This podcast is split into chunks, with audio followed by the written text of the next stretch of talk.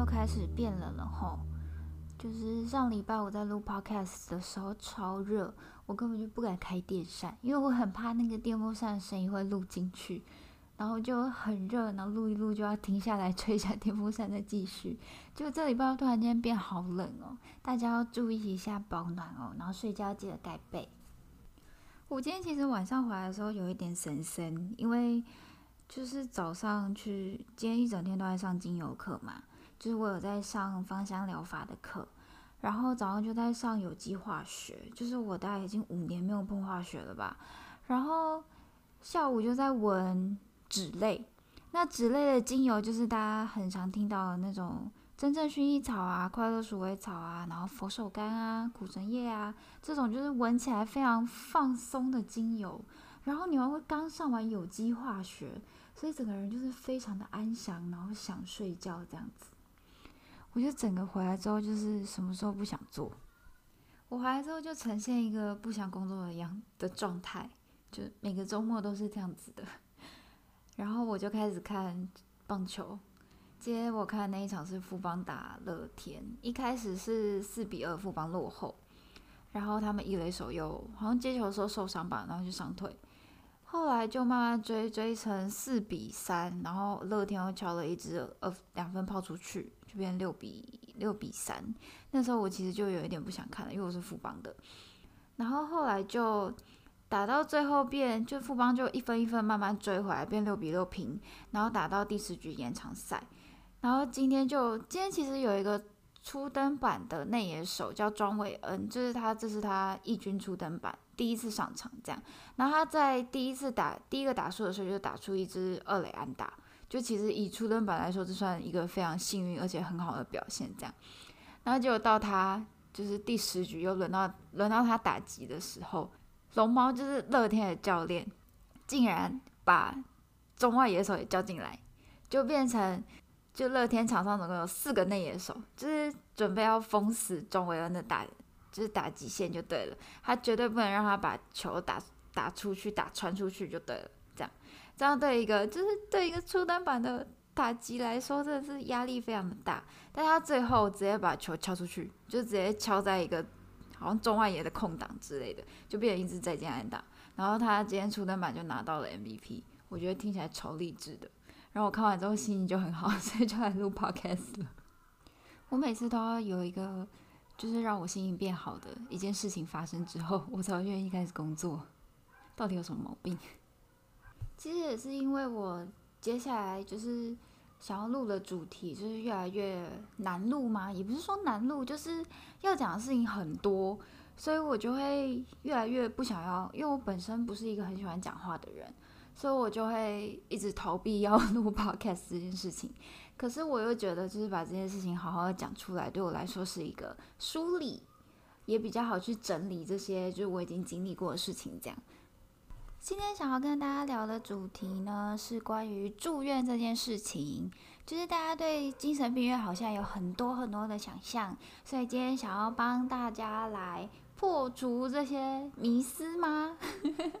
因为我自己住过三次精神病房，然后都是住在台大，然后我会大概跟大家简介一下台大里面环境是怎么样，然后还有我们住在里面的一整天大概都在干嘛，还有里面的人啊，就是活动啊，大概都在做些什么事情。如果你真的觉得在外面过得很辛苦的话，maybe 你可以选择住院治疗这一条路，可以让自己获得一个比较好的休息方式哦。我家公园现在外面有一只狗一直疯狂的在叫，我终于等到它停了，请大家包容一下刚刚录进去的狗叫声，谢谢。好了，我今天一直在讲废话，我们赶快切切入今天的主题。我第一次呃进到也没有到进到，就是参观精神病房的时候是在大一，那个时候一样是去台大。那台大精神病房呢，就是呃我住的是急性，就是。精神病房其实有分很多种，有急性的跟慢性的。慢性的话呢，就是很像那种日间病房啊，或是社区机构啊等等之类，那就不在我们今天讲的范围内。今天讲的主要是急性病房。那急性病房就是那种，比如说你自伤啊，或者是做一些就是伤害自己的事情之后，会马上必须进去，然后会需要有人看顾你的一个地方。那那个地方是绝对安全的，physically 安全的一个地方。我第一次去的时候，其实我有被吓到，因为那个时候一直很流行的一件事情叫做精神疾病去污名化，大家都在流行说要帮精神疾病患者，就是帮他们证明，然后让他们可以好好正常生活，不受他人的歧视。这样，可是当我进到台大的精神病房的时候，我有一点 shock，因为他其实，在台大就职的二楼，在山东跟山西，反正就是二楼这样。然后你从楼梯上去之后，你会先看到一道大门，然后那道大门就是铁门，然后玻璃的。听说是防弹玻璃，就是很高层级的那种玻璃。门推开进去之后呢，你会先进到大厅，然后会有保全。当然，你看到保全，因为我们那个时候只是去参观而已，所以保全就让你在外面看一看。然后你看到保全之后呢，你就会看到两边各有一扇大门，就是跟门口的那个门一样，左边是山东，右边是山西，然后一样是铁门。加装防弹玻防弹玻璃，那这个那边山西跟山东的窗户比较特别，是台大的病房一般就是就是那种很古老的，因为呃大家应该知道台大医院是古迹嘛，就日治时期的时候就已经建好的那一种。可是精神病房它是有第二层窗户的，是铁窗，然后也是防弹玻璃的这样，所以你敲敲打打是打不破的这样。其实我们都会开玩笑说，我们住进精神病院就是被关起来，我们被我们被关进去了，这样我们基本上没有可以逃出来的空间，完全没有。那台大有一个很特别的分法，为什么它会分山东跟山西呢？如果你是在病房有空闲的时候住进去的话呢，山东主要都是 depression，就是忧郁、躁郁或者是厌食啊。或是老人家啊，就是这些比较需要安静环境休息的一些诊断的人会住在山东。那山西的话就会比较热闹一点，就比如说像是躁郁啊、schizo 思觉失调啊，或者是妄想啊，或是就是各式各样比较热闹一点的人会住在山西这样。然后两边的色调也是完全不一样，像山东的话就是比较偏暖色调。山西的人比较需要冷静吗？所以他们那边是冷色调。然后山东的病房号是单数一三五七九，山西那边是双数二没有四六八十这样下去。然后因为我在山西那边待的时间不长，我也不想出来，所以我不太确定那边的男女比的大概是怎么样。但我知道那边男生比较多。那山东这边的话是女生偏多，然后男生只有一间。我记得好像是十六吧，十六那一间是男生，然后只有六张床而已，其他全部都是女生房，就是男女分睡。那如果你有陪病家属，然后是异性的话，你们晚上睡觉的时候要到公共空间去睡，就是会把你的床推出来到公共空间去，就会变成说你的绝对你的房间里面是只有同性跟你一起睡觉就对了。然后如果你是要探病的家属啊。因为之前疫情的关系，有一阵子没有开放探病，那后来有开放探病，大概一天都是一个小时，然后一次只能有两位这样。然后之前有规定比较严格的话，是一定要是家人才可以探病，就是朋朋友还不行这样。如果你是探病的话，基本上会建议你把所有的东西都放在保全那里，然后人进去就好。如果你有什么想要带进来的东西的话，都要先给保全检查，像是呃危险的东西是一定不能带进来的嘛。你可以带一些食物啊、水果啊之类的，就进去给你的家人，这样就可以了。那自己的东西就放在外面等，然后出来的时候再跟保全拿就好。那至于什么东西不能带进去呢？基本上所有危险物品都不行，尖锐的东西不行。像我铅笔盒里面的铁尺也会被收起来，然后还有超过三十公分以上的东西不行，像是。呃，我有一个束口袋的绳子也不行，然后你那个裤子啊，如果有束绳的也不行，要抽出来。外套的帽子如果有束绳的话也不行，要抽出来。毛巾只能带方巾，就是超过三十公分以上的长条形毛巾不可以。再来最重要的就是智慧型手机不行，基本上是所有可以拍照、录音、录影、上网的手机都不行。会有这个规定，是因为要保护所有病人的隐私，就是怕你会拍照啊、录影、录音，然后上传到网络上这样。但是如果是智障型的话，像是那种只能打电话、传简讯的那种手机是可以带的。那里面有公共电话，所以你也可以用电话卡，就是直接用公共电话打电话给你的家人。那其他要带的东西的话，如果你今天真的要住院的话，要带的就是换洗衣物，然后里面有洗衣机、烘衣机，所以基本上你就备零钱就好了。然后再来就是你的盥洗用品要带。那里没有盥洗用品，因为那不是饭店。虽然很多人把那里当成饭店住，然后要带所有你呃有可能会感兴趣的东西吗？像是我那个时候有带书，很多很多的书，然后跟数独，然后着色本，还有折纸、色纸，反正就是因为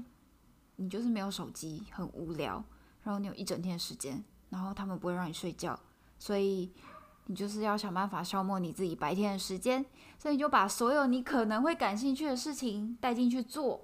就算你不感兴趣，你到里面没有事情做，你也会对那些事事情感到非常的有兴趣。我那时候甚至连日记都带进去写了。我从小学毕业之后就再也没写过日记了。再来就是我们一整天到底都在干嘛？如果你从早上开始说的话，大概七点半左右，你的早餐就会送到你的床边、你的床旁边了，是不是很贴心？然后你大概八点的时候就会被迫起床，起床之后呢，你就要先到护理站去量你今天的血压跟体温，然后领口罩，再来你就要等跳早操，你可以选择跳或不跳，但通常你太无聊了，你就跳吧。就是一些伸展的活动，因为你在那边真的是整天都没有事情做，然后又是一些静态的事，也可能因为我比较过动的关系，所以就是我就会尽量能动就动啦。然后再来就是到了十点半左右，会有一个职能治疗活动的时间，有的时候会在早上，有的时候会在下午。我记得它有一个时刻表，然后他就会告诉你说，有时候。会做一些静态的，像是我那时候就有玩视知觉的游戏，然后呃过年的时候就会就会带你做红包袋啊，有的时候会有一些比较动态的，像是健走，有的时候就会叫你健走来回走个二十趟，然后每走一趟就要贴一个贴纸，这样几乎每个礼拜都会有健走啦，但就是在里面也不能做什么比较动态一点的活动，所以就只能健走。但因为种种关系，我没有很常去参加。只能这样活动，我也不能太详细的，就我也没办法列出太详细的活动内容给大家。然后再来最忙碌的，大概就是从中午吃午餐到下午的这一段时间。忙碌是因为呢，你大概十一点半的时候会拿到你的午餐，这个时候呢，如果你的主治是一个非常认真的医生的话，他差不多这个时候就会来巡房了。有时候可能更早，但差不多主治医师会这时候来。哦，先跟大家提一下，你在急性病房你会有什么样的配置？所谓配置呢，就是总共会有几个人照顾你。第一个最重要的，每天关心你的生活起居的就是你的主护理师，你的任何大小事都会被他关心。例如像是你今天三餐吃多少啊？你的药有没有准时吃啊？你嗯有没有上出来啊？这种呃，你睡觉睡多少啊？这种事情。他每天都会关心你，每天都会跟你做会谈。再来就是你会有一个住院医生，住院医生这个呢，要么就是在 PGY，要么就是在 R one、R two、R 三，反正就是实习生啦，实习医生这样。主要就是比主治医生再更了解你，每天会来找你谈谈，然后讨论用药的一个人。那这个人跟主护比较不一样的是，他比较管的是精神科的药物，那主护管的比较像是你生活上药物，例如像是。像我有牛皮癣的问题，他就会问说：“诶，要不要请医生帮你开皮肤科的药啊？或者是如果你嗯嗯不顺的话，他就会问说：要不要帮你开软便剂啊？这一类的事，这样。那也不用担心你的住院医生是一个实习医生这件事情，因为他们上面呢会有一个主治医生来决定你的用药，就是住院医生可以跟主治医生回报说你的状况是怎么样，他觉得他。就是你的药应该要怎么调，那会经过主治医生的同意。那主治医生当然就是医院里面在真的有在看门诊的精神科医生了。那这就不用太担心，因为会经过他们同意之后，住院医生才可以去调整你的用药。再来其他的配置就是职能治疗师，就是。会关心你有没有要去参加职能治疗活动啊，就是会来催你说，哎，时间到了，你赶快去那个大厅啊，一起去跟大家做活动啊。然后再来会有一个社工师，社工师基本上就是关心你的家庭生活，就是因为毕竟精神疾病这个东西还是没有办法得到大众普遍性的接受，所以还是会透过社工师去跟家人做沟通。像我第一次住院之后，就有经过社工师去帮我们做家庭咨商，就有让家庭关系变得更好一些。所以其实你只要度过早上之后，接下来你的生活是有点小忙碌的，因为接下来会有会需要每天跟你谈的人，就会至少有主治，然后住院，然后主护，至少就会有三个人需要跟你谈。那这三个人呢？主治会跟你谈的时间最少，因为主治要管的人很多。再来就是住院跟主护，至少我那个时候至少，因为住院都会帮我做一点点有有点像咨商的东西，所以住院至少都会跟我谈个半个小时到一个小时左右。然后主护的话，因为要关心你的生活，所以十五分钟到半个小时不等。所以其实你的下午的时间就会被这些事情呃打散了，这样。然后加上他们其实十二点到一点这段期间，他们是休息的，就是医护人员的休息时间。所以这个时候，如果你偷偷睡觉的话是没有关系的哦。为什么要偷偷睡觉呢？因为如果你在其他时间睡觉的话呢，他们会把你叫起来。像我们这种有就是睡眠问题的人啊，他们通常会叫你去上就是睡眠卫教。就是叫你白天要多活动啊，要出去外面晒晒太阳啊，然后教你一些睡前的放松技巧啊，等等等等等之类这种未教团体。如果你晚上睡不好，然后白天又被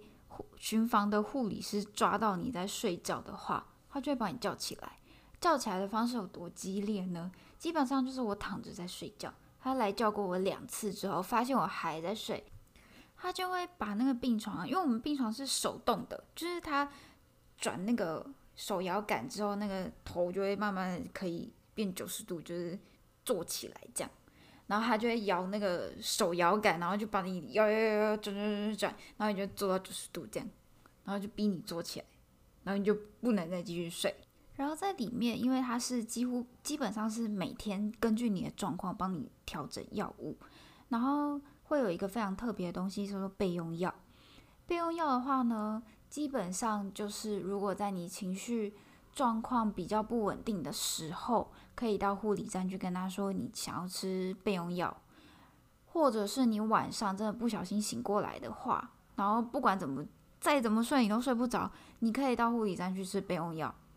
可是晚上备用药有一个前提，就如果你是吃睡觉的安呃备用药的话，有一个前提，就是你必须在凌晨三点之前去吃，因为。如果你过三点之后吃的话呢，你白天就会很想睡觉，就是这样，反而会让你的生理时钟变乱。这边就顺便讲一下我们吃药的时间好了。吃药时间其实是有规定的，像我们早上呢，就是在吃完早餐之后，跳跳早操之前会吃早上早餐的药。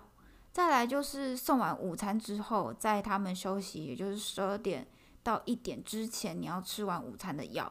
那晚餐的药呢，基本上就是吃完晚餐，大概在六点到七点中间，你要吃晚餐的药。那晚上睡前的药呢，九点开始可以吃，到十一点晚上睡觉前要把它吃完。备用药就是凌晨三点之前都可以吃。我说的时间都是山东的时间，就是山西，我记得山西的睡前药好像是八点半，就是稍微早一点点。然后山西睡觉前会放费玉清的晚安曲，蛮好笑的，好像会放四次吧，不知道为什么是四次，我记得我好像数过。我突然想到一个，就是吃药一件很好笑的事情，就是不晓得有没有人吃过安定纹或是妥付脑。安定纹是一颗非常小颗蓝色的圆圆的一颗，然后妥富脑也是圆圆小小的，然后是橘红色的。这两颗真的是不见是一件非常可怕的事情，因为在护理站那边啊，吃药的话是你在他面前吃，然后你要拿透明的水杯去，你在他面前，他就会给你你的药量，然后你要在他面前吃下去，喝完水吞下去之后，打开嘴巴给他检查，确定你都吃完之后，你人才可以走。然后如果你的药不小心掉了在地上的话，他不能多补发给你，因为那都是要登记的，就是他都要对每一颗药量确定 OK 给你才可以。所以如果你不见的话，是不能补的。那我就记得有一次忘记是谁了，他的安定纹就不见一颗。我们就满地在找，你知道吗？然后护理站地板是那种石头石头地，你知道吗？就是花纹很多的那种石头地板。然后安定纹很小，又是蓝色的，根本就是隐形，你知道吗？有保护色。我们在那满地找，找不到安定纹在哪里，然后它又不能补发。后来终于找了半小时，终于找到那颗安定纹在哪了，好难找哦。我发现住院真的这太多事情可以讲了，好像要拆成。两集耶，已经二十多分钟，我还有一坨拉库的事情没有讲。其实也没有很多事啦，就是一些很好笑的事情。下一集可以跟大家分享在精神病房里面发生的好笑的事。那我们就下礼拜再见喽，大家拜拜，晚安。